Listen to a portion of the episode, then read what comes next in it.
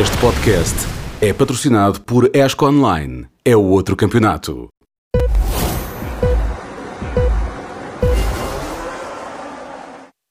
Ora, boa tarde e sejam bem-vindos a mais um MotoGP na Sport TV, o podcast de antevisão a cada etapa do Mundial de MotoGP.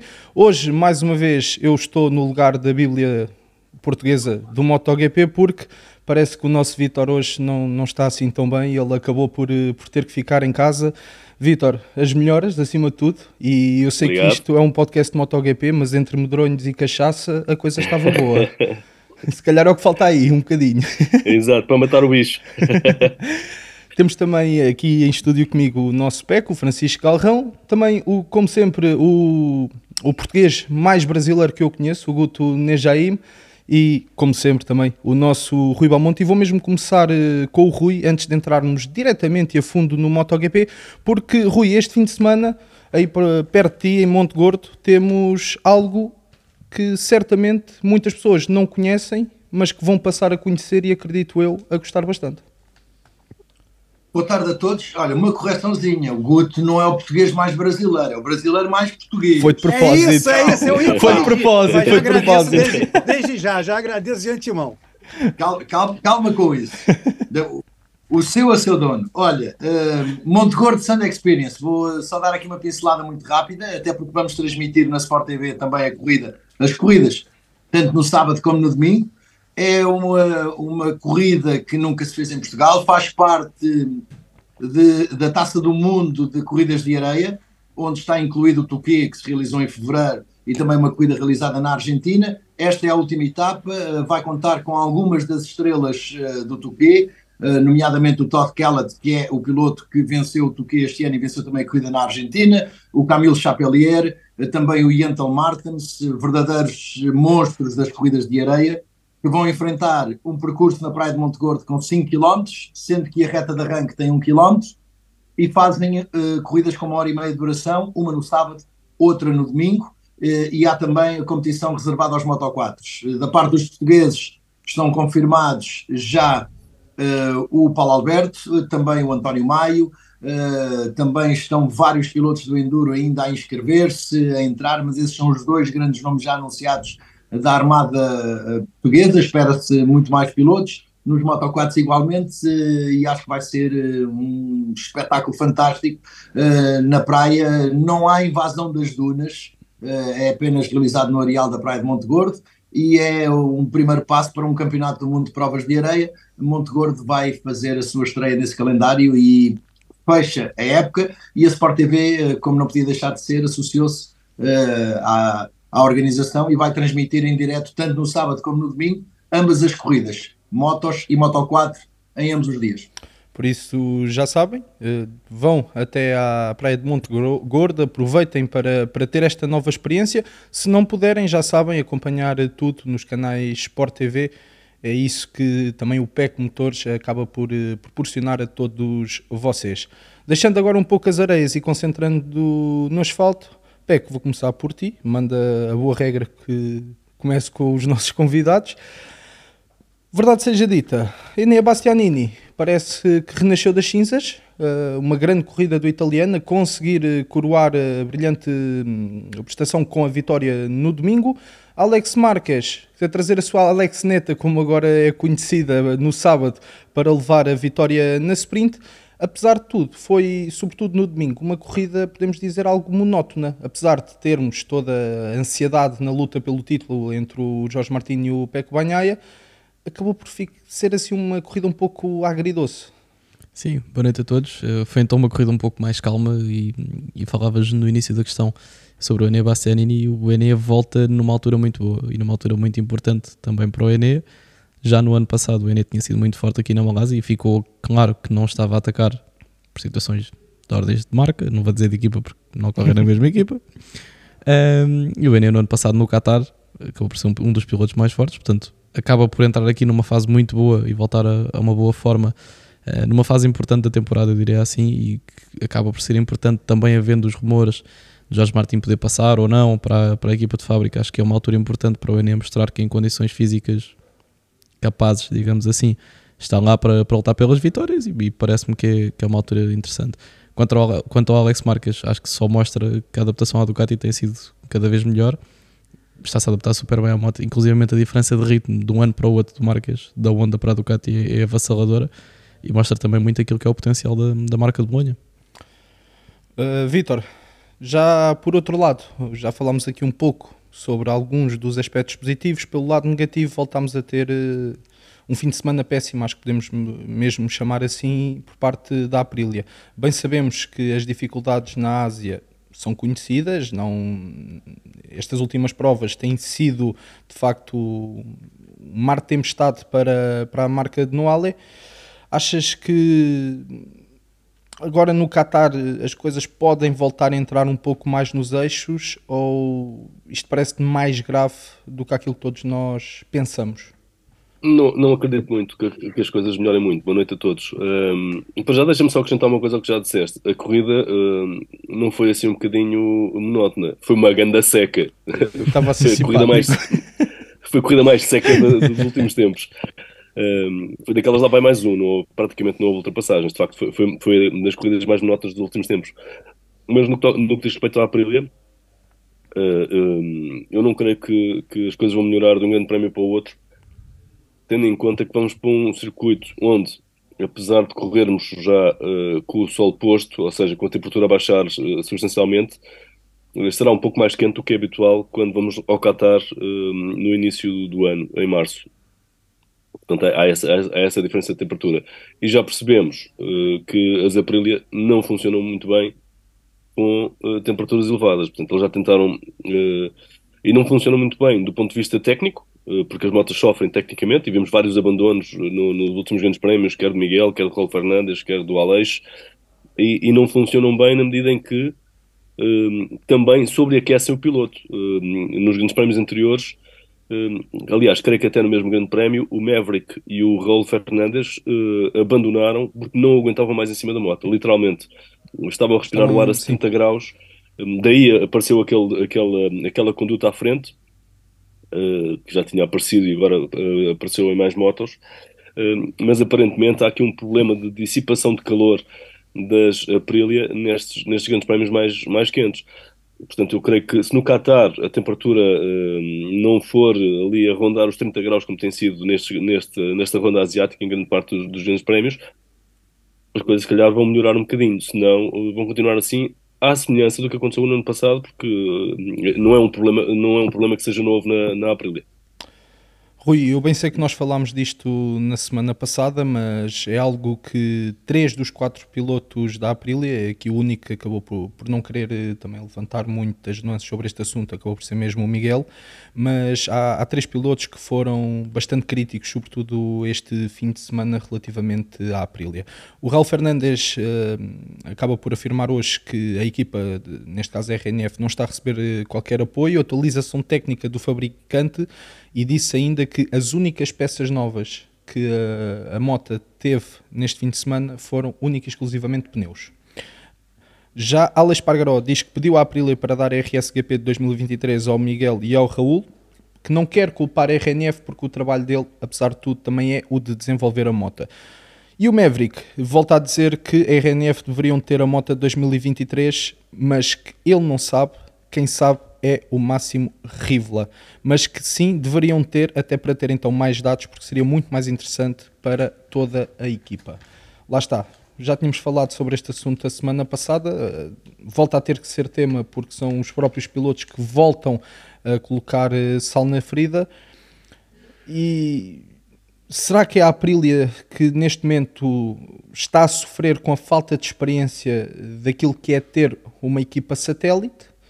Falta efetivamente dinheiro, não só à RNF, bem sabemos que o grupo da Aprilia é gigante, mas o valor que é investido diretamente em competição não representa aquilo que a fábrica-mãe pode, pode ter a nível de, de orçamento.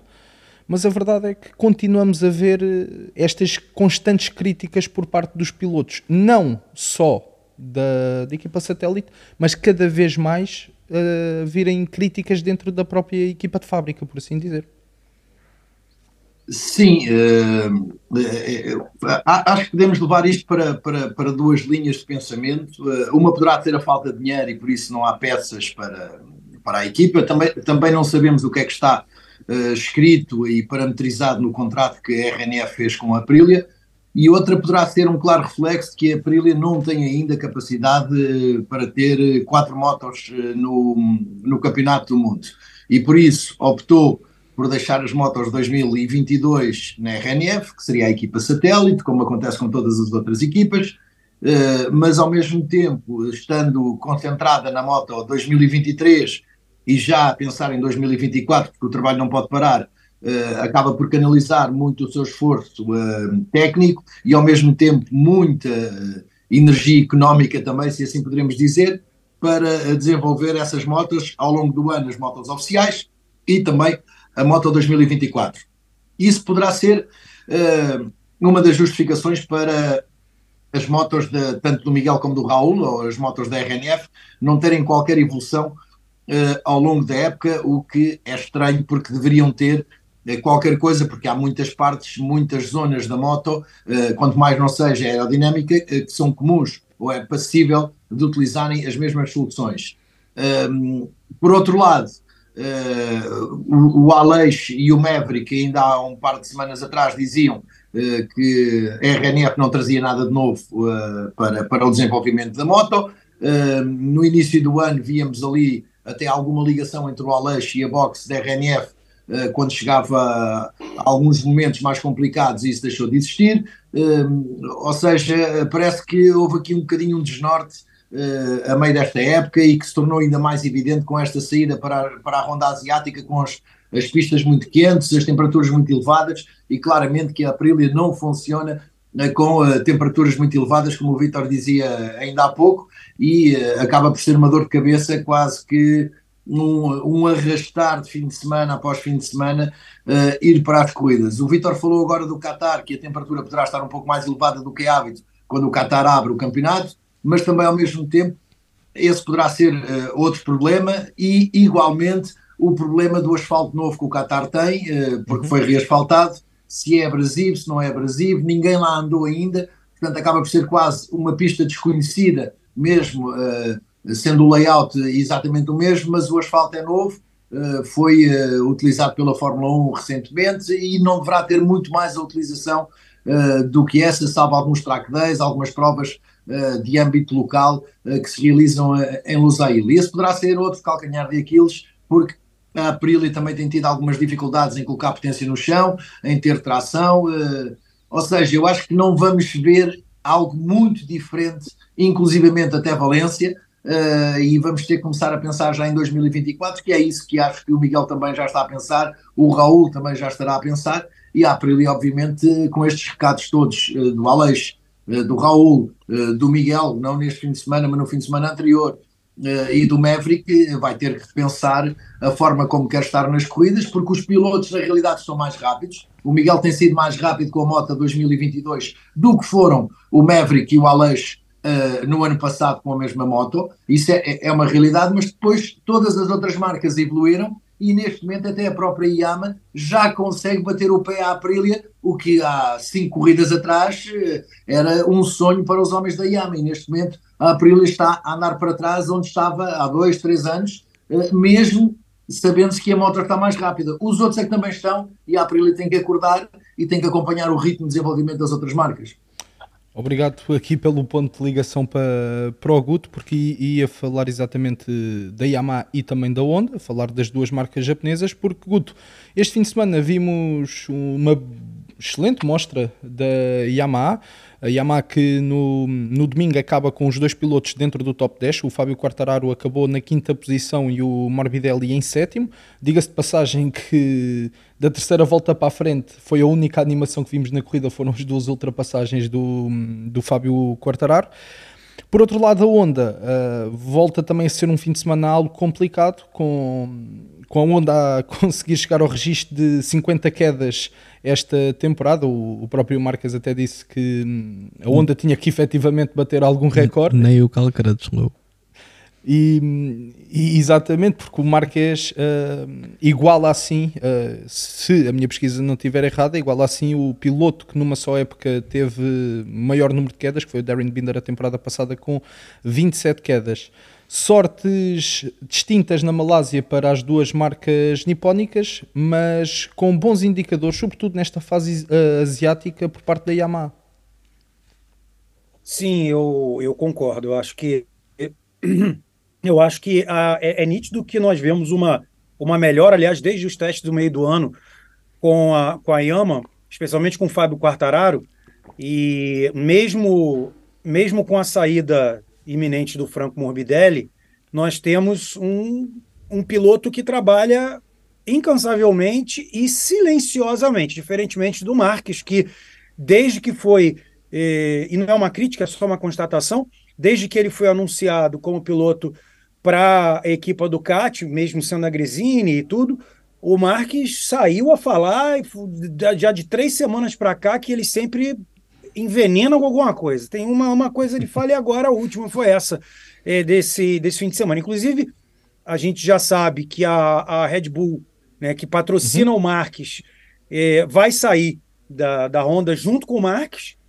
Muito provavelmente a Repsol também sai, mas sai no ano que vem, porque a, a cláusula de saída de contrato da, da Red 2024. Bull. É, é ela pode sair junto, ela pode sair junto com o Marques. Isso é, e, e outra coisa, não pode ninguém, nenhuma empresa veicular, nenhuma empresa de energéticos veicular qualquer tipo de propaganda, então a Honda fica de mãos atadas, fica presa com relação a isso. Uhum. Mas ao mesmo tempo, entre perdas e ganhos, vamos dizer assim, a Honda também não vai pagar 20 milhões até o final do, do ano, 20 milhões de euros para o Mark Marques até o final de 2024, como rezava o contrato. Então, perde-se por um lado, ganha-se por outro, talvez perdendo mais do que ganhando, muito provavelmente, mas eu acho que quem saiu pior mais uma vez foi a Honda. Quem, quem mais não, não consegue achar o piloto, ainda, ainda se, se conversa agora com o Luca Marini, que pode ser que saia, e até frente, por uma sim. questão do Marini ter um um, um, impulso maior de não, não sempre ser comparado ao, ao irmão do Valentino Rossi, está ali sob a batuta do Rossi, sob,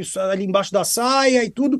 O Marini talvez aceite, embora tenha ali o Fábio Di Antônio também, que ainda não foi, já disse também que conversou e tal, mas o Pucci já rechaçou a ideia, e o Miguel, que foi o primeiro e era o preferido, não saiu, e eu trouxe o Miguel à conversa aqui, porque é, eu acho que diante de tudo que tem acontecido na Aprilia, Vale lembrar que a gente também tem o problema que os amigos não, não, não falaram, mas a gente tem também o problema da embreagem da Aprilia, que desde o GP da Austrália foi, foi tirado, o sistema que era desde o início do ano.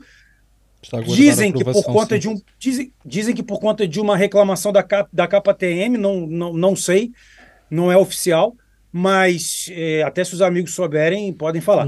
Mas a questão é, mais um problema que a Aprilia ainda teve que resolver. E, e, o principal de tudo que você, Rui, falou no início da transmissão aí, no estúdio, que, é, que, que a, o sistema de comunicação está muito falho, especialmente reclamado pelo Raul Fernandes hoje. Foi o último a reclamar, de forma bastante é, assim, Explícita. entusiasmada até sobre isso, porque e com razão, porque não há comunicação. Nós batemos nessa tecla na semana passada exaustivamente falando uhum. sobre isso, que não há essa comunicação. Isso é ruim para o Miguel, é ruim porque o Vinhares também não tem comunicação da moto que está ali. Se está fazendo um tempo melhor, se está encostando, por que que tá, por que que melhorou e ele não. Enfim, não há troca, não há. Então a Aprilia, a meu ver, está absolutamente perdida para esse fim de temporada. Não acho que vá haver alguma melhora é, substancial. Pode haver uma melhora por conta disso, do tempo, mas a questão do asfalto que ninguém. É, é para a Aprilia foi péssimo, e para outras equipas também, mas para a Aprilia foi péssimo a etapa do Catarse agora, vindo de tantos desastres como tem vindo já em etapas anteriores, às vezes não com um, mas com os quatro pilotos. Então é uma coisa que a Aprilia, infelizmente, vai ter que lidar com isso até o fim dessas duas últimas etapas, nomeadamente o fim da temporada. Só para complementar na, na parte das embreagens, pelo que eu li, a KTM tem um sistema idêntico, isto é uma embragem baseada no sistema que é utilizado também na Fórmula 1 e que tem parte eletrónica para fazer o controle da entrega de potência, para não haver anti-stall, para não haver o, Sim, o anti-wheeling e tudo mais. A KTM retirou por, por parte própria, não foi banido está, o dispositivo está da KTM. junto da Federação Internacional de Motociclismo Exato. a pedir a aprovação do mesmo sistema, sim. Exatamente, eles não foram é, obrigados a retirar, eles tiraram por parte própria. Sim. Pronto. Não, e até porque essa questão. Existe uma luz verde da, da, da, da, dire, da direção da prova, da FIM, para a utilização. Por isso houve essa desistência, digamos assim, voluntária por parte da KTM. Mas, como, como o, o, o Rui Belmonte costuma dizer, a regra, as regras são muitas e são para serem interpretadas. Então, até que ponto? Aonde aquilo ali tem luz verde, mas quando entra na regra, vai para um para um lugar nebuloso, cinza, que ninguém área sabe cinzenta. muito bem. Então, claro, claro. Pelo, pelo que explicaram, algumas empresas tiveram mais contacto com isso. A, a embreagem da Aprilia, o sistema de embreagem da Aprilia tinha era demasiada influência eletrónica uhum. naquilo que a, que a embreagem fazia. A KTM, pelo que eu percebi, tinha menos influência, mas mesmo assim retiraram. Lá está, falta aprovação por parte da FIM. Olha, e, e mais um problema. E, e, com tantas novidades e tecnologias no mundo do MotoGP, outra das coisas que voltou a estar em evidência e, e eu, eu acabo por ser também um pouco crítico relativamente a isso, porque acho que acabou por ser a principal influência uh, na corrida que tivemos no domingo.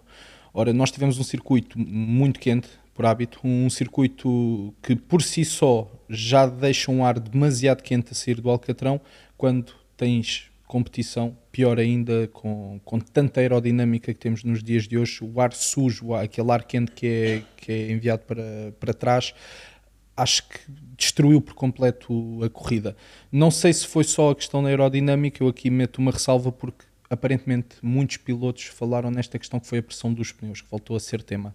Uh, há pilotos que dizem que isto está a destruir as corridas, a questão de, dos pilotos estarem mais preocupados, muitas das vezes, a pensar na pressão dos pneus do que propriamente estarem concentrados na corrida. O Fábio Quartararo chegou mesmo a dizer que se eventualmente existir algum piloto que seja desqualificado por, um, por atingir o, o, limite, por assim dizer, das penalizações passíveis, um, ele acabou mesmo por dizer, vou utilizar uma palavra dele, é estúpido mas isto também o Fábio Quartararo depois de ter pago mil euros por ter desapertado o cinto, portanto, vale o que vale. O, o cinto do capacete, sim. Uh, fivela. Sim. Uh, sim, sim. E a verdade é que isso... Depois de ter quase se despido há dois anos atrás, né? Yeah, yeah. Não, ainda para mais, acho piada que aparentemente a justificação foi que um jornalista viu. E essa para mim. Não, então, deu em direto à televisão. Eu, eu falei nisso assim que ele o fez. E, e já, e, e, já a semana passada, salvo erro, ele tinha feito. Aliás, eu acho que é algo que o Fábio faz sem qualquer má intenção. Sim, e desta vez foi não é, em direto, exato. Não, não, oh, não tem que não, fazer. Não embirrem com o miúdo, ele tem conta no OnlyFans. não embirrem. Vai para, vai para a American Racing Team também? Vocês têm inveja, têm inveja que não são bonitos como ele, pá, poxa. Mas a verdade é que. tem que faturar, pá. Não ganha corridas, tem que ser famoso de outra maneira. Nem ou jun... com a roupa, ou o que seja. A juntar a isto. Olha, eu, eu, Força, Rui, desculpa. Eu acho, que não, eu acho que não é, não é estúpido se alguém for penalizado, porque é uma regra que está instaurada. Era, era, exa era, exatamente isso que eu ia dizer. Toda a gente que está a participar sabe que a regra existe. Portanto, se é estúpido não gosta, tu vais jogar futebol, por exemplo. Portanto, ah, e, e, eu... também, também, se houver algum piloto que acorde de manhã e diga não, 20 voltas, não, para mim tem que ter 15, porque a partir das 15 é estúpido. Exato não, não, não pode, o Fábio também não pode entrar por esse campo e tem que se preocupar. Por isso é que eu fiz a ressalva que isto foi depois de ele ter acabado de pagar mil euros à Federação Internacional de Motociclismo. Ah, claro, então, mas ele, ele até tem que agradecer. Foi quando, quando o Guto, agora, e como disse bem, quando se despiu há dois anos, não foi desclassificado, que era o que devia ter acontecido. Portanto, ele, ele até devia estar calado, porque ele é o maior beneficiado dessas uh, situações anómalas que podem ainda acontecer. Ainda mais com o momento que ele vive, ainda mais dado o momento que ele vive e como a equipa está, porque a gente não tem como enaltecer. É, claro. Houve uma melhora, houve, mas não é ao ponto de, de, de ter um enaltecimento da equipa que, ó, oh, Yamaha, ó, oh, Yama tá maravilhosa. Tá longe disso. Até porque o Fábio já foi desclassificado por pressão irregular de pneus quando ganhou uma corrida em Motegi. Exato, Moto 2 em Moto 2 com a Bosco Escuro, que ganhou ao Miguel. Uh, portanto, o Fábio sabe bem o que é que tem que fazer. Exato, ele já foi, já foi vítima dessas regras, portanto, ele sabe que isso pode acontecer Uh, pode não gostar, pode, claro que sim. As regras uh, por vezes parecem injustas a, alguns, mas as regras são isso. De Deixa-me só, Rui, lançar aqui para cima da mesa, já que estamos a falar de pressões de pneus, aparentemente quem, quem mais está a sofrer com as pressões de pneus, olhando para a tabela das penalizações, já foram, foram vários já os pilotos que levaram o primeiro aviso. Queres dar só a lista e, deste fim de semana? E o, Aleix, e o Aleix já levou os 3 segundos, né? depois acabou por uhum. cair. Mas se olharmos para essa lista do, dos, dos pilotos avisados, uh, são só motas europeias, praticamente. Sim. Ou seja, as outras nem sempre são, conseguem andar mais... para a frente. Não, não, são aqueles que mais têm apostado na aerodinâmica. Sim, sim, sim. É coincidência? Não me parece. Acho que uma coisa está relacionada com a outra. Um... E tu achas que esta questão da pressão dos pneus e também da aerodinâmica, da mesma forma com que eu fico com essa impressão, foi talvez a principal responsável pelo que nós vimos no domingo? Eu acredito que sim, por causa da temperatura, e, vi, e vimos que o, o Jorge Martins, que é um piloto rápido e não parecia estar em dificuldades, de repente, pura e simplesmente, perdeu o comboio. Pois. Oh, Vitor, mas achas que não pode ter a ver, por exemplo, com o facto do Duro não ter trabalhado este fim de semana? Fazia falta um pneu duro com esta temperatura e o Duro não estar a trabalhar este fim de semana? Pá, funcionou para uns, não é? Sim, mas viste muitos pilotos a saírem com o médio atrás, eh, por exemplo, e mesmo durante a sprint saíram todos médio-médio. Uh, durante a corrida tiveste muitos pilotos. Na corrida também foi médio-médio. Na, corrida também, acho que saiu toda a gente com médio. Eu também tenho essa ideia, foi médio-médio.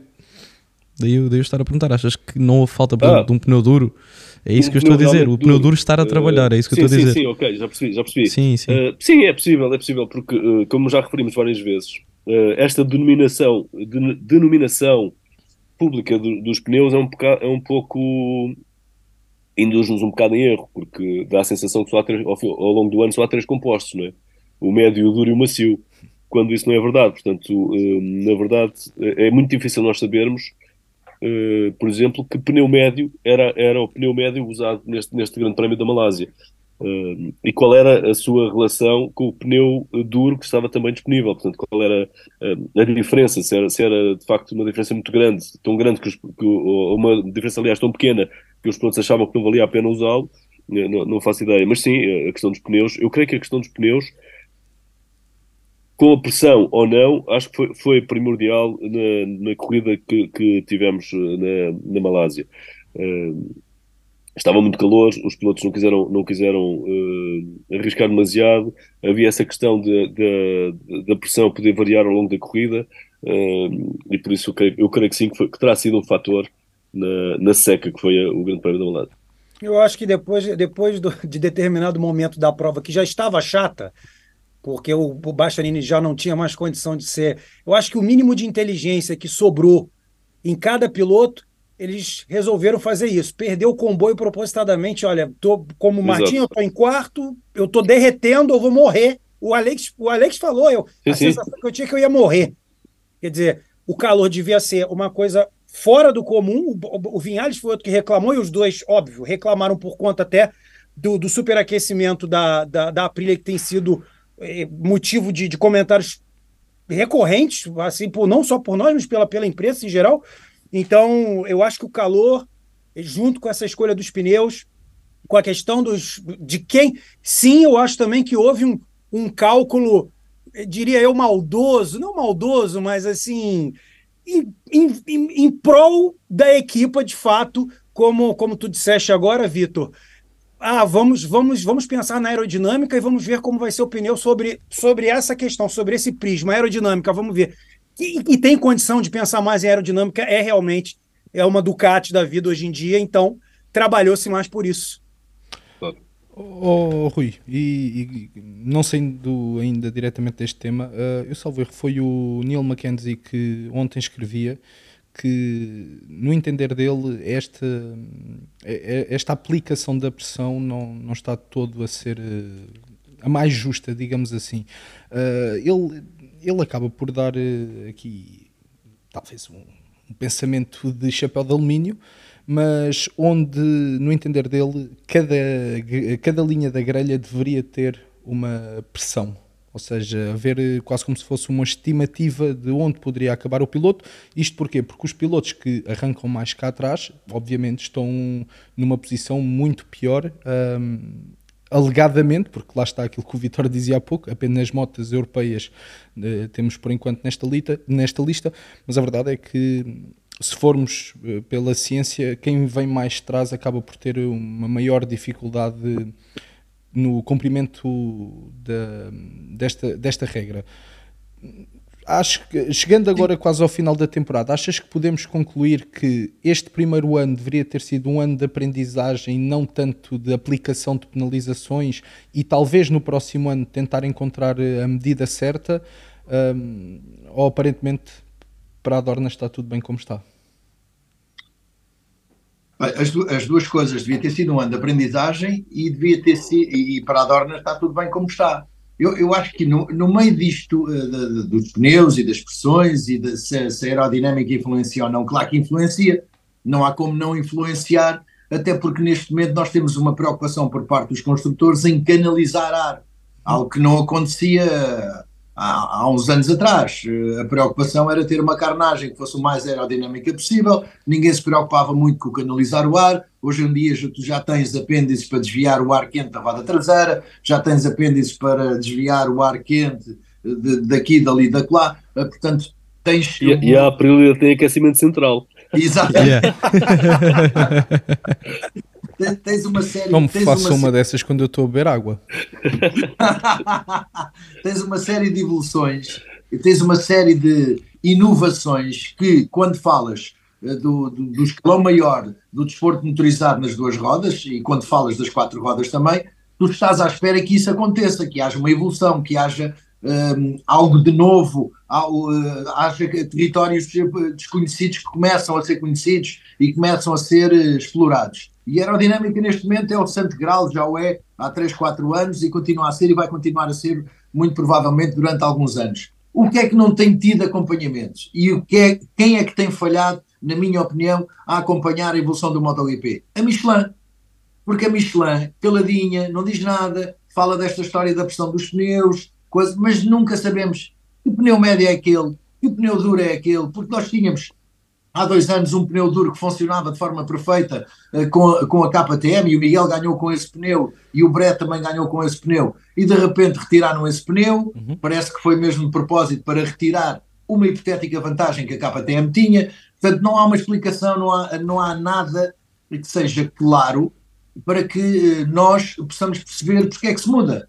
Uh, e criou-se esta história da da, da alteração da, da, pressão dos pneus e os pilotos são penalizados, os pilotos são isto, são aquilo. O que é que a Michelin não uh, faz o mesmo que a Pirelli faz na Superbike, que é ter pneus de desenvolvimento que são experimentados uhum. ao longo do fim de semana pelos pilotos. E é mandada uma lista pela própria Pirelli, é aplicada uma lista a dizer-te qual é que é o, o tipo Tudo. de pneu, o, onde é que aquele pneu foi utilizado, o porquê daquele pneu ser diferente do A ou do B. Nisso concordo plenamente isso, isso há, uma, há, uma, há uma, uma explicação, há uma clareza, há uma justificação perante aqueles que estão em pista e os que não estão em pista, uhum. que seguem o campeonato, uns mais interessados do que outros pela história dos pneus, mas tu, com a Pirelli, com o Superbike, tu sabes que pneu é aquele. Aquela mistura é a mistura A, B, C, D, que já foi usada aqui, que já foi utilizada ali, isto é um pneu de desenvolvimento, isto é um pneu de coisa, e os pilotos experimentam ao longo do ano, ajudam à evolução para que os pneus encaixem nas suas motas e transmitem as suas opiniões. A Michelin não. A Michelin chega ao início do ano, mete lá os pneus, bora lá testar. Ah, isto é o quê? Então é o macio, médio e duro. Então, mas e que macio, médio e duro é este? É macio, médio e duro. E não diz, e não diz mais nada a ninguém. Ah, são assimétricos. Bem, assimétricos já são há não sei quantos anos, já nós sabemos. É mais mole de um lado, mais duro do outro, mas depois também não sabemos se o mais mole é o macio, se o mais duro é o médio, se o mais mole é o duro. Sim, porque na verdade há um, há um código, cada, cada composto uhum. tem um código que os, que os pilotos conhecem. Esse código uh, devia ser público. Sim, quando eles mostram, no início de cada transmissão, um, quando eles mostram os pneus disponíveis, uh, em, em, vez de se limitarem a dizer médio e duro, devia dizer o médio XPTO a e o duro da Fórmula 1. A Fórmula 1, por exemplo, Exato, tem, muitas outras modalidades, exatamente. Como acontece com a Fórmula 1, como acontece com, com a Superbike, e isso não está a acontecer com a Michelin. E a Michelin vai andando aqui entre, os, entre as gotas da chuva, vai escapando, porque ainda ninguém olhou que também pode estar um problema precisamente nos pneus. Os pneus têm que acompanhar a evolução. Essa é uma realidade. E os pneus também, de alguma forma, não estão a acompanhar essa evolução e por isso. Isso é o mais nítido de tudo. O pneu. E já, e já não é desse ano. É, do ano anterior já existia reclamação. Exatamente. Aliás, desde que entrou, nunca foi perfeito. Houve um tempo em que a, nós víamos que existia uma tentativa, mas parece que a Michelin parou. Ela parou, as, as, a, a, eletrônica, a, a, suspensão, Sim. todo o trabalho que é feito numa moto durante uma temporada por uma Ducati, por exemplo, ou até por uma tentativa de melhora por parte de uma Honda, que nesse momento não está boa, Sim. nós não conseguimos ver porque é, mais uma vez eu vou usar a palavra nebuloso. É nebuloso porque não há qualquer tipo de informação, como tu disseste agora, Vitor. Explica, chega ali na hora em que nós vemos na transmissão qual é o composto que está sendo, que tá sendo disponibilizado, e são só esses três compostos. Se esses três compostos existem, por que não avisar qual é, que agora foi o que tu disseste, Rui, se esse, se esse daqui vai servir mais, porque esse, para esse tipo de, de, de, asfalto que é mais abrasivo, por causa do calor, usa-se o duro, mas o duro não vai servir tanto, então prefere-se o médio, porque o composto é o XPTO, é o XPTZ. Até para nós mesmos passarmos a informação Exato. durante a transmissão, ano após Sim. ano, e para os pilotos terem a tranquilidade e terem a sabedoria junto com os engenheiros deles poderiam usar o que. Mas não existe. Parece que parou no tempo, parece que eles ficaram parados ali, e você vê a evolução das motos, toda a gente vê a evolução das motos, e quando você olha para falar sobre a Michelin, o assunto, se não for a pressão, que é regra hoje em dia, é a questão da disponibilidade dos pneus, como se disponibiliza para uma temporada. Olha, Exato. Sim, sim. Era mesmo. De... Força, deixa-me só, deixa só, fazer aqui um bocadinho de, de, de, de, advogado do diabo, porque, na verdade, uh, de uma certa maneira, a Michelin está em desvantagem.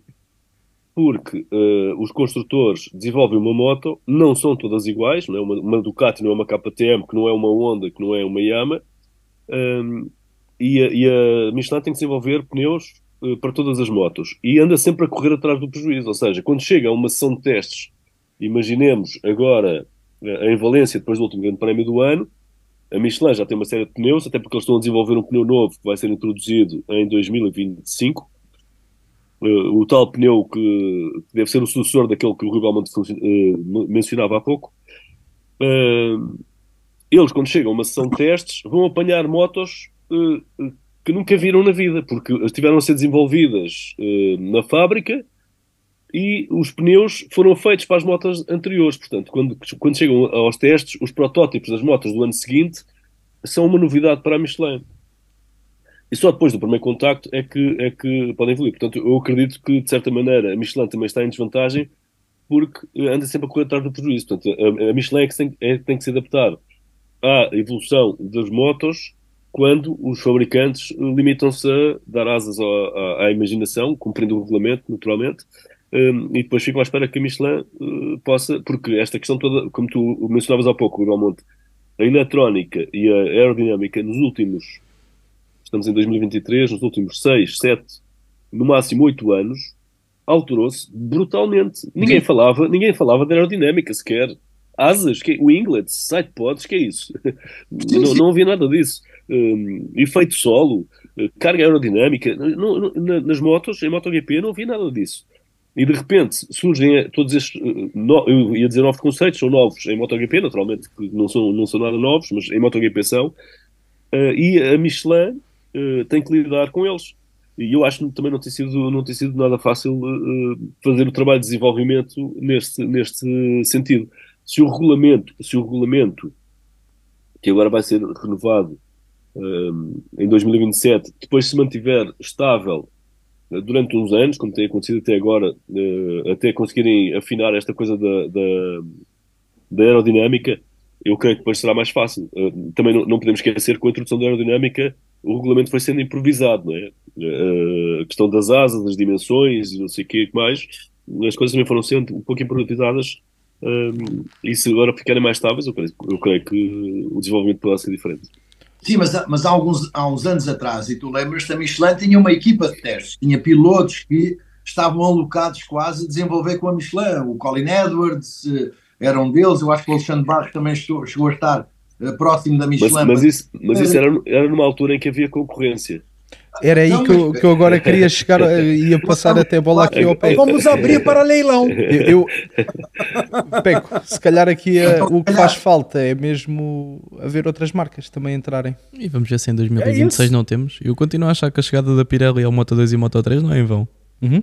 Acho que claramente não é, tendo em conta que também estão na frente no, no, é o campeonato de motas de produção, vamos falar do Mundial de Superbikes, que trabalha com a Pirelli já há muitos anos.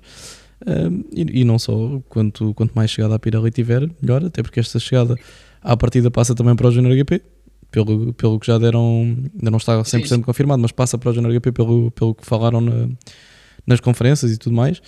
E continuo a achar, a achar que a Pirelli quer, é, quer dominar isto tudo mais cedo ou mais tarde, até porque os pneus nos Superbikes, e tu Sim, sabes isto melhor do que ninguém, eu, eu, os, os, pneus funcionam. E no WEC, no WEC é a mesma o coisa. O não concorda contigo, se calhar. Não, eu também não concordo totalmente por uma razão. É que, por um lado, estamos a falar de motos uh, uh, originariamente de produção e, e que tecnicamente não são assim tão diferentes ao contrário de uma. Já, nas Moto 2 vai ser, vai ser igual, os chassis são todos iguais e as, e as suspensões, to, quase toda a gente usa a mesma coisa.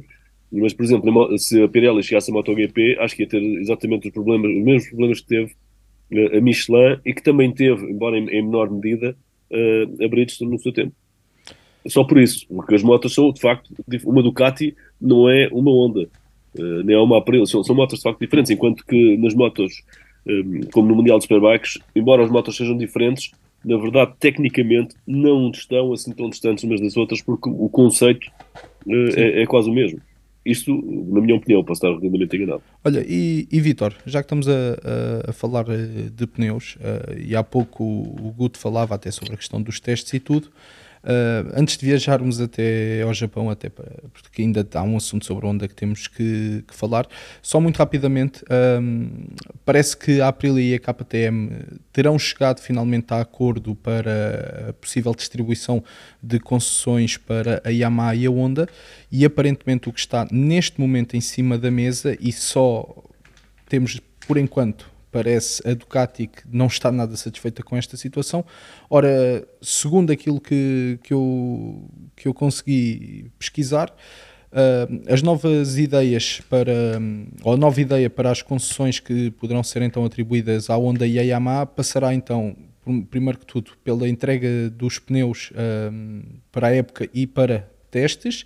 Ora, a Aprilia e a KTM ficariam com já 200 que são utilizados por norma. A Honda e a Yamaha passariam a ter 230. A Ducati, segundo uh, se sabe, ficaria com 170 jogos, uh, aliás, perdão, com 170 pneus, mas parece que tanto a Aprilia como a KTM pretendem que sejam apenas 140. Quanto ao wildcards, a Aprilia e a KTM mantêm os 3, a Ducati ficaria sem wildcards, a Honda e a Yamaha passariam a ter 5. Quanto aos motores, para KTM, Aprilia e a Ducati iria manter-se tudo igual, 7 motores, já para a Honda e para a Yamaha passariam a 9 motas, uh, perdão, a 9 motores. Isto para a Ducati parece justo, Vitor? Eu acho que parece justo para toda a gente, quer dizer, uh, eu agora não me lembro assim de cor, as regras das concessões que existiram até agora uh, estavam correlacionadas com o número de pódios e vitórias. Portanto, parece-me justo que uma, que uma equipa, e, e, era à medida que ias uh, somando pódios e vitórias, ias perdendo pontos de concessão e perdias as concessões. Portanto, não, não me parece descabido que uma equipa ou um construtor que vá, vá ganhando pontos de concessão, ou seja, não indo subido ao pódio nem ganhando corridas, possa voltar a ter as concessões de volta. Também é verdade que as concessões foram, foram introduzidas numa conjuntura uh, bastante diferente do campeonato. Um, o campeonato estava, estava numa, numa altura da história bastante diferente, estava a tentar uh, vingar, digamos assim, depois de uma, de uma fase uh, algo conturbada e difícil, uh, e foi uma maneira de tentar equilibrar as coisas.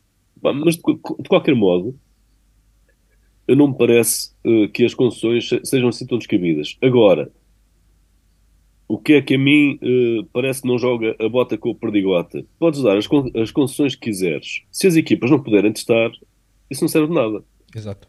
Porque se não puderes testar material novo, se não puderes desenvolver, quer, quer, um motor, quer, quer fazer um motor V7,5, é? quer fazer um motor V8, ou quer fazer o que é que seja, precisas de tempo para, testar, tens, que, tens, que, tens que mudar. Um, quando uma equipa desenvolve três conjuntos de carnagens diferentes para os pilotos testarem, os pilotos têm, têm que as testar, não, não, não devem testá-los, não devem testar em, em fins de semana de, de grandes prémios, porque têm, outras, têm outros objetivos em mente quando chega à sexta-feira. Portanto, eu acho é que eu compreendo porquê, porque é que os testes foram desaparecendo, os testes, quer os de pré-temporada, quer os, os de. Os, aqueles que são feitos ao longo da temporada, foi por razões económicas, mas eu creio que isso veio impactar uh, mais uns construtores do que outros, nomeadamente mais os japoneses do que os europeus, uh, e eu creio que uma maneira de reequilibrar as coisas outra vez era poder oferecer testes mais frequentes a toda a gente, para que pudessem desenvolver material novo. E os pilotos, os próprios, não estou a falar em testes com apenas com os pilotos de testes. Era Sim, testes com, com, os pilotos. Eh, testes os pilotos, equipa. Os, os, pilotos oficiais, os pilotos oficiais pudessem testar o novo material, não é? Não é o, o, o Stefan Bradl ir experimentar um motor novo uh, eh, XPTO uh, eh, num teste privado em Jerez e depois chegar ao fim de semana do Grande Prémio da Áustria e o Marco Marques experimentar o motor, o, o motor não, que não, não pode ser, mas outra coisa qualquer uh, no, na sexta-feira, não, não faz sentido. Portanto, eu acho que das, das, das, poucas regras com as quais eu não concordo é, é esta limitação nos testes que eu acho que uh, impacta diretamente na, também na, na, no equilíbrio das forças uh, no campeonato. Rui, queres acrescentar algo? Eu acho que concessões é uma coisa, restrições é o que estamos a começar a ver. Eu, eu, eu não concordo que se vá limitar a capacidade de evolução da Ducati. A Ducati não tem culpa de estar à frente neste momento. Trabalhou para estar, goste ou não se goste, gostávamos de ver mais construtores lá à frente, sim, gostávamos, mas a Ducati também já passou por isto, de andar uh, pelas ruas da amargura uh, à procura do, do caminho certo, como a KTM, como a Aprilia. Uh, agora, aqui Del Rey, porque precisamos de ajudar os japoneses, porque os japoneses estão em dificuldades. Estão, podem haver concessões para os japoneses, lá está, e acho que concordem em absoluto com o Vitor quando uh, devia de haver testes. A equipa se quer ir testar para um circuito de tal, com, com, a sua, com os seus pilotos técnicos, com os seus pilotos, pode testar, uh, controlados ou não, uh, tudo bem, mas lá está, mais uma vez, onde é que isso acaba por, e muitas vezes, encontrar-se a justificação? É a Michelin não ter capacidade para poder acompanhar esses testes, porque são necessários esses pneus, e há que desenvolver mais pneus, e há que construir mais pneus. E aí esses testes poderiam ser ao mesmo tempo utilizados como laboratório pela Michelin. Vamos reservar aqui uma moto, vamos reservar aqui uma parte do dia, do, do, do tempo disponível de pista, para conseguirmos evoluir os nossos pneus para encaixarem na Aprilia, na KTM, na Honda, o que seja. E isso iria tornar o campeonato, na minha opinião, um campeonato mais premium, porque uhum. neste momento, com, com, com todas estas justificações de contenção de custos, Quer dizer, vemos equipas que gastam fortunas uh, em, em, tudo uh, o que esteja ao redor uh, da, da, da, competição, porque eu não, ainda não vi a Dorna colocar restrições nas hospitalities, por exemplo. E as equipas gastam milhões nas hospitalities. Portanto, é porque têm dinheiro, as fábricas têm dinheiro. Portanto, e nós, que somos aqueles que seguimos e queremos é ver corridas, epá, que gostamos muito de ver o glamour das hospitalities, é verdade, também gostamos muito, eh, mas nós queremos é corridas. Então há dinheiro para uma coisa, não há dinheiro para outras. Eh, porque isso é que tem que haver um equilíbrio. Eh, os testes deviam de haver mais. A Michelin poderia utilizar esses testes também para desenvolver os pneus. E não concordo com restringir a Ducati com menos motores, com menos pneus, com menos... O que é que isso vai fazer? Vai criar uma superioridade falsa. Ou, ou, ao contrário, ou, ou, tu arriscas a ter a Ducati a continuar a dominar e as outras a passarem uma autêntica vergonha. Sim, mas sim, mas... sim, é verdade, mas repara, Rui Batias, que uh, a Ducati chegou onde chegou, não foi restringindo as outras. Exato, exatamente. Porque, Exato, trabalharam. E não é só isso, é que tu não vais restringir só a marca, tu vais restringir os pilotos também que vão passar para a Ducati. Exato. E sim, ok, tudo Exato. bem, para o ano marcas passa para a Ducati, mas em 2024 os lugares estão todos abertos qualquer piloto que se vai adaptar a uma Ducati vai ter menos chance de se adaptar à moto do que um piloto que se vai adaptar, por exemplo, a uma Honda. E aí é que está a questão. Estamos a criar regras que vão desequilibrar o jogo e, e por isso eh, não concordo com elas. Porque as concessões para as equipas ou para as marcas que estavam atrasadas, claramente, e lá está, por isso havia essa pontuação, quando faz pódios, quando consegue vitórias, deixa de ter, porque já lá chegou, já atingiu um patamar de regularidade, de pontuar, de ter pódios, que já não precisa, já estás lá. Agora, vamos dar concessões outra vez, tem que recuperar. Ok, tem concessões, como tinham anteriormente, exatamente iguais, mas o jogo é igual para todos. Vocês têm que ir mais um bocadinho, que nós já, já tivemos e já utilizámos, e agora sim, senhor, vocês estão em dificuldades. Agora, estamos a falar de uma Yama que desde 2003 vai, vai muito provavelmente fechar o ano, o que não acontecia desde 2003, sem uma vitória. Uhum. A Honda a mesma coisa. Eh, chegaram ao recorde de 50 quedas uh, ao longo do ano. O próprio Marco Marques já brinca com isso e diz: bem, algum recorde tínhamos que bater. A, a, dificuldade está lá e eles vão ter que trabalhar para recuperar. Agora, não, não cortem as pernas aos outros só porque querem que os japoneses subam, não é? Ainda vamos ver a Ducati a ficar com menos de 250 rotações por minuto a cada 4 corridas, vais ver. Exatamente. Olhem, uh, só para acabar, porque estamos mesmo, mesmo no final, uh, Peco, então parece que o Rossi quer ir recuperar uma NSR 500 e para isso vai mandar o irmão para o outro lado do mundo. Faz ele muito bem, que cheira dois tempos é sempre bom. Não, estou a brincar. Uh, acho que o Luca Marini vê uma boa oportunidade. Está a brincar, é verdade. Não, eu, eu, também concordo, atenção, mas acho que não é esse o motivo. Mas pronto, mas eu também gosto muito de dois tempos e, sobretudo, se o óleo for bom, maravilha. Marini vê com bons olhos uma oportunidade acho que é o sonho de qualquer piloto de MotoGP é ser um piloto de fábrica. A questão é, na hierarquia do próximo ano, na hierarquia do Ducati, o Marini vai ser o piloto que vai ficar em baixo da hierarquia. É o último. Porque com a entrada do Marques, com a chegada do Morbidelli, Jorge Martin, Bastianini, Peco, o Alex Marques e tudo mais, e com a saída do DJ António, é o piloto que fica no fim da, da hierarquia do Ducati. E eu não sei se o Marini tem assim tanto interesse em ficar no fim de uma hierarquia do Ducati no ano em que 2024, no fim desse ano, vais ter as cadeiras todas abertas, basicamente, tens dois ou três pilotos com contrato, não sei se ele tem interesse em fazer isso ou assegurar já um contrato com mais do que um ano, que lá está, eu, eu não sei o que é que vai acontecer, aliás, nenhum de nós sabe muito bem, mas fala-se de um contrato só, só de um ano contexto. até, eu, eu, pelo menos li hoje na imprensa inglesa, falava-se de um contrato de um ano e já ouvi falar de um contrato de três anos. Aparentemente aquilo que, que está a ser falado é que tinha sido dado luz verde por parte dos japoneses no caso do Marini de lhe ser efetivamente apresentado um contrato de dois anos. Pronto, é, é o que é falado. É... O próprio Marques não teve problemas em dizer que já sabe disto desde a Tailândia. É, é um pouco como o Guto dizia há pouco. O Marques agora tem o casar dele. na frente. E... Ele pôs a casar dele e agora vai largando para lá um bocado de gasolina de vez em quando e é sempre bom, é. Que, é para, que é para a coisa continuar a arder. Uh, yeah. Para terminar aqui a questão tem do Marini. Tem, tem, lenha, tem lenha, bota mais lume. Exato, tem lenha, bota mais. Exato, e assim mesmo. vai. Para acabar aqui a questão do Marini, acho que ele veio com uma oportunidade de tentar moldar uma moto ao seu jeito, que não vai ser fácil, e nós sabemos isso. Uh, até porque vai ter ali outros pilotos que vão ter influência, sobretudo, por exemplo, o João Zarco não chega ao Honda à toa, uh, vai ter influência na moto também. Uhum. Agora, a Honda vê a oportunidade de ter ali um piloto mais jovem que pode desenvolver a moto, e eu não tinha noção desta, desta parte do Marini e acabei por procurar um pouco uh, e pesquisar um pouco durante esta semana. Pelos vistos, é um piloto assim bastante, bastante mais técnico do que aquilo que se pensava e que pode mesmo dar aqui uma ajuda preciosa à Honda. Sim, e, e Vitor, se isto se vier a concretizar, a passagem do Luca Marini para as hostes da Honda, segundo as más línguas, uh, o escolhido será aquele que a semana passada era o piloto da Honda para 2024, Fermi Aldeguer, que poderá dar o salto até à, até à VR46.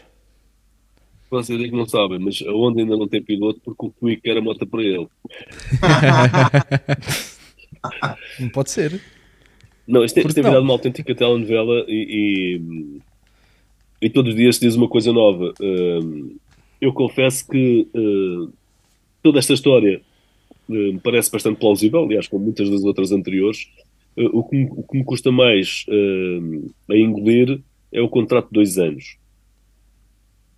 Porque fica em contraciclo com o resto, com o resto dos pilotos todos. Por isso é que alguns dos pilotos não aceitaram uma proposta inicial da Honda em ficar um ano porque para já ficavam descalços no final, podiam ficar descalços no final do ano porque estavam todos os pilotos livres. Um, eu creio que os pilotos gostariam de, ter uma segurança, ter mais do que um ano, mas também não estar em contraciclo, que é para quando há lugares disponíveis eles poderem concorrer a eles. Né? Uhum. E portanto, se, se, o Luca Marini aceitar em ir uh, uh, para, para a Honda nos próximos dois anos, depois uh, fica um bocado em contraciclo com, com, o resto, com o resto do pessoal. E se a coisa correr mal, depois vai ser, vai ser, vai ser problemático. Agora, quem é que vai substituí-lo? O, Fernando Alquer. Beats me, não faço a mínima ideia. Nesta altura, é, é, a cada ano que passa, nós temos uma silly season mais longa, já não é uma silly season, é o silly year, cada, cada ano é silly, e, e cada vez é mais silly porque dizem, diz tanta coisa, e, e, atenção que não há fumo sem fogo, portanto muitas das coisas têm, têm, têm base em algo verdadeiro, mas depois quem conta, quem conta, uma, quem conta um conto acrescenta-lhe um ponto, não é? Ah, fora não, quando tens depois agentes que têm interesse claro, e conseguem e estar dentro da meio comunicação social pública. e tudo claro, mais. Obviamente, usam uh, uh, uh, os mídias e a, e a opinião pública a seu favor, naturalmente, porque eles também têm uma comissão, uma comissão choruda. Eh, e, portanto, temos de ter isso em conta também. Agora, eh, é assim, o mundo, o mundo dos negócios é assim, e portanto, eu ao longo destes anos aprendi nunca acredito à primeira naquilo que vejo escrito, porque uh, escrito ou, ou, ou, quando ouço. Uh, porque há coisas que são, que são verosímeis e, e, são fáceis de acreditar porque uh, podem acontecer, há outras que são um bocado mais difíceis, mas mesmo aquelas que são fáceis de acreditar porque faz toda a lógica, muitas vezes não acontece. Aliás, temos a história está recheada de casos assim, portanto, uh, não sei, eu gostava de ver esta telenovela acabar de uma vez por todas. Uh, eu acho que até terça-feira de Valência é capaz de acabar. Terça-feira pós-Valência. Era isso que eu tinha a dizer. O, o, o Alberto Putz diz que não falou com ninguém. Né? Cada vez que alguém diz, ah, tive um contacto da Onda, não, não, não, não, a Onda não falou com, com esse. Não, não falamos com ele. E Mas depois, depois tens os pilotos a dizerem que sim. Que também Exato. é a sua piada. E depois ficas, alguém está a mentir quem? Ele não é? pode não falar, se calhar alguém em nome da onda poderá falar, não é? Agora, é, é, é isso que eu ia dizer. Se calhar alguém falou ou alguém sondou os pilotos em nome da onda sem o conhecimento do Alberto Putz. Não acredito. Sabe? Não sei. Nem eu. Agora, eu estou mais com o Rui, eu aqui estou mais com o Rui Belmonte. Agora, não, se, ele, se ele disse taxativamente que não, que não falou com ninguém, uh, pois não sei como é que de repente surge tanta gente a dizer que foi contratado pela Honda e que tem propostas da Honda e que não aceitou a proposta da Honda porque não era, não era apetecível e não sei o quê, e o Alberto Putz a dizer que não falou com ninguém, quando estamos a um, duas, semanas, duas semanas dos primeiros testes da temporada. O Didiano Antônio disse que viajou para falar com ele. Claro. E ele me dizer que não conversou com o Didiano Antônio. Pelo amor de Deus, pá. o, o, o, Alberto, o Alberto Pucci é um cromo. É, Sim, mas, mas, e daqueles sim, bem raros. É, é, verdade, é verdade, mas às tantas há, há, alguns limites que tu não podes, não podes superar. Quer dizer, claramente, quando um diz preto, o outro diz branco, um deles está a mentir. Claro. Não, não sei se concordas, ó Vitor, mas acho que é mais aqui a. Eu não quero dizer vergonha porque acho que é, um, é uma palavra demasiado forte, mas também acaba por ser aqui o resguardar da onda, ou mais o resguardar do Alberto Putz face à onda, porque de facto fica feio dizer que a onda levou tantos nãos.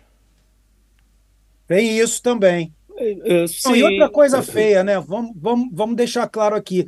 Se, se contratar o Luca Marini por dois anos, depois de tudo isso, tendo um piloto como o Miguel, com todo respeito ao Luca Marini, mas o Miguel, com a quantidade de vitória, com a experiência que tem desde 2019 na MotoGP, com a facilidade que ele teria para acertar a moto e com a experiência de ter KTM e a Aprilia nas costas, a oferecer dois anos de contrato, porque no fundo, no fundo, o que é, é, duas coisas que pesaram certamente foram o fato de ter uma moto de fábrica para ele, provavelmente no fim de 2024, e ali dentro da, da, da, da Aprilia, e um ano de contrato.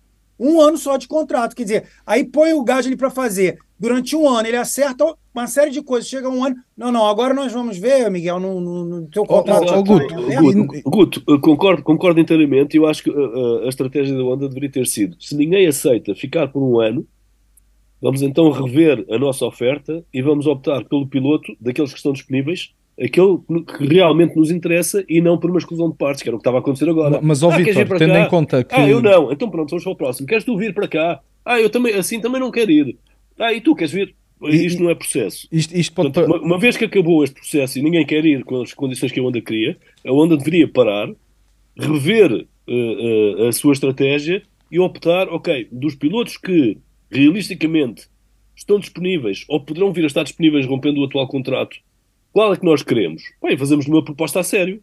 E eu acho que isso claro. é recusável. Mas, ó Vitor, isto, isto... falta é que o Miguel falou. Exatamente. E isto pode parecer parvo, mas também pesa para a Honda, acima de tudo para a Honda, sabendo que pode perder a Repsol em 2024, que é o seu maior patrocinador. A verdade é que ajuda e muito à imagem deixares de ter um Marques na box e passares a ter um Rossi.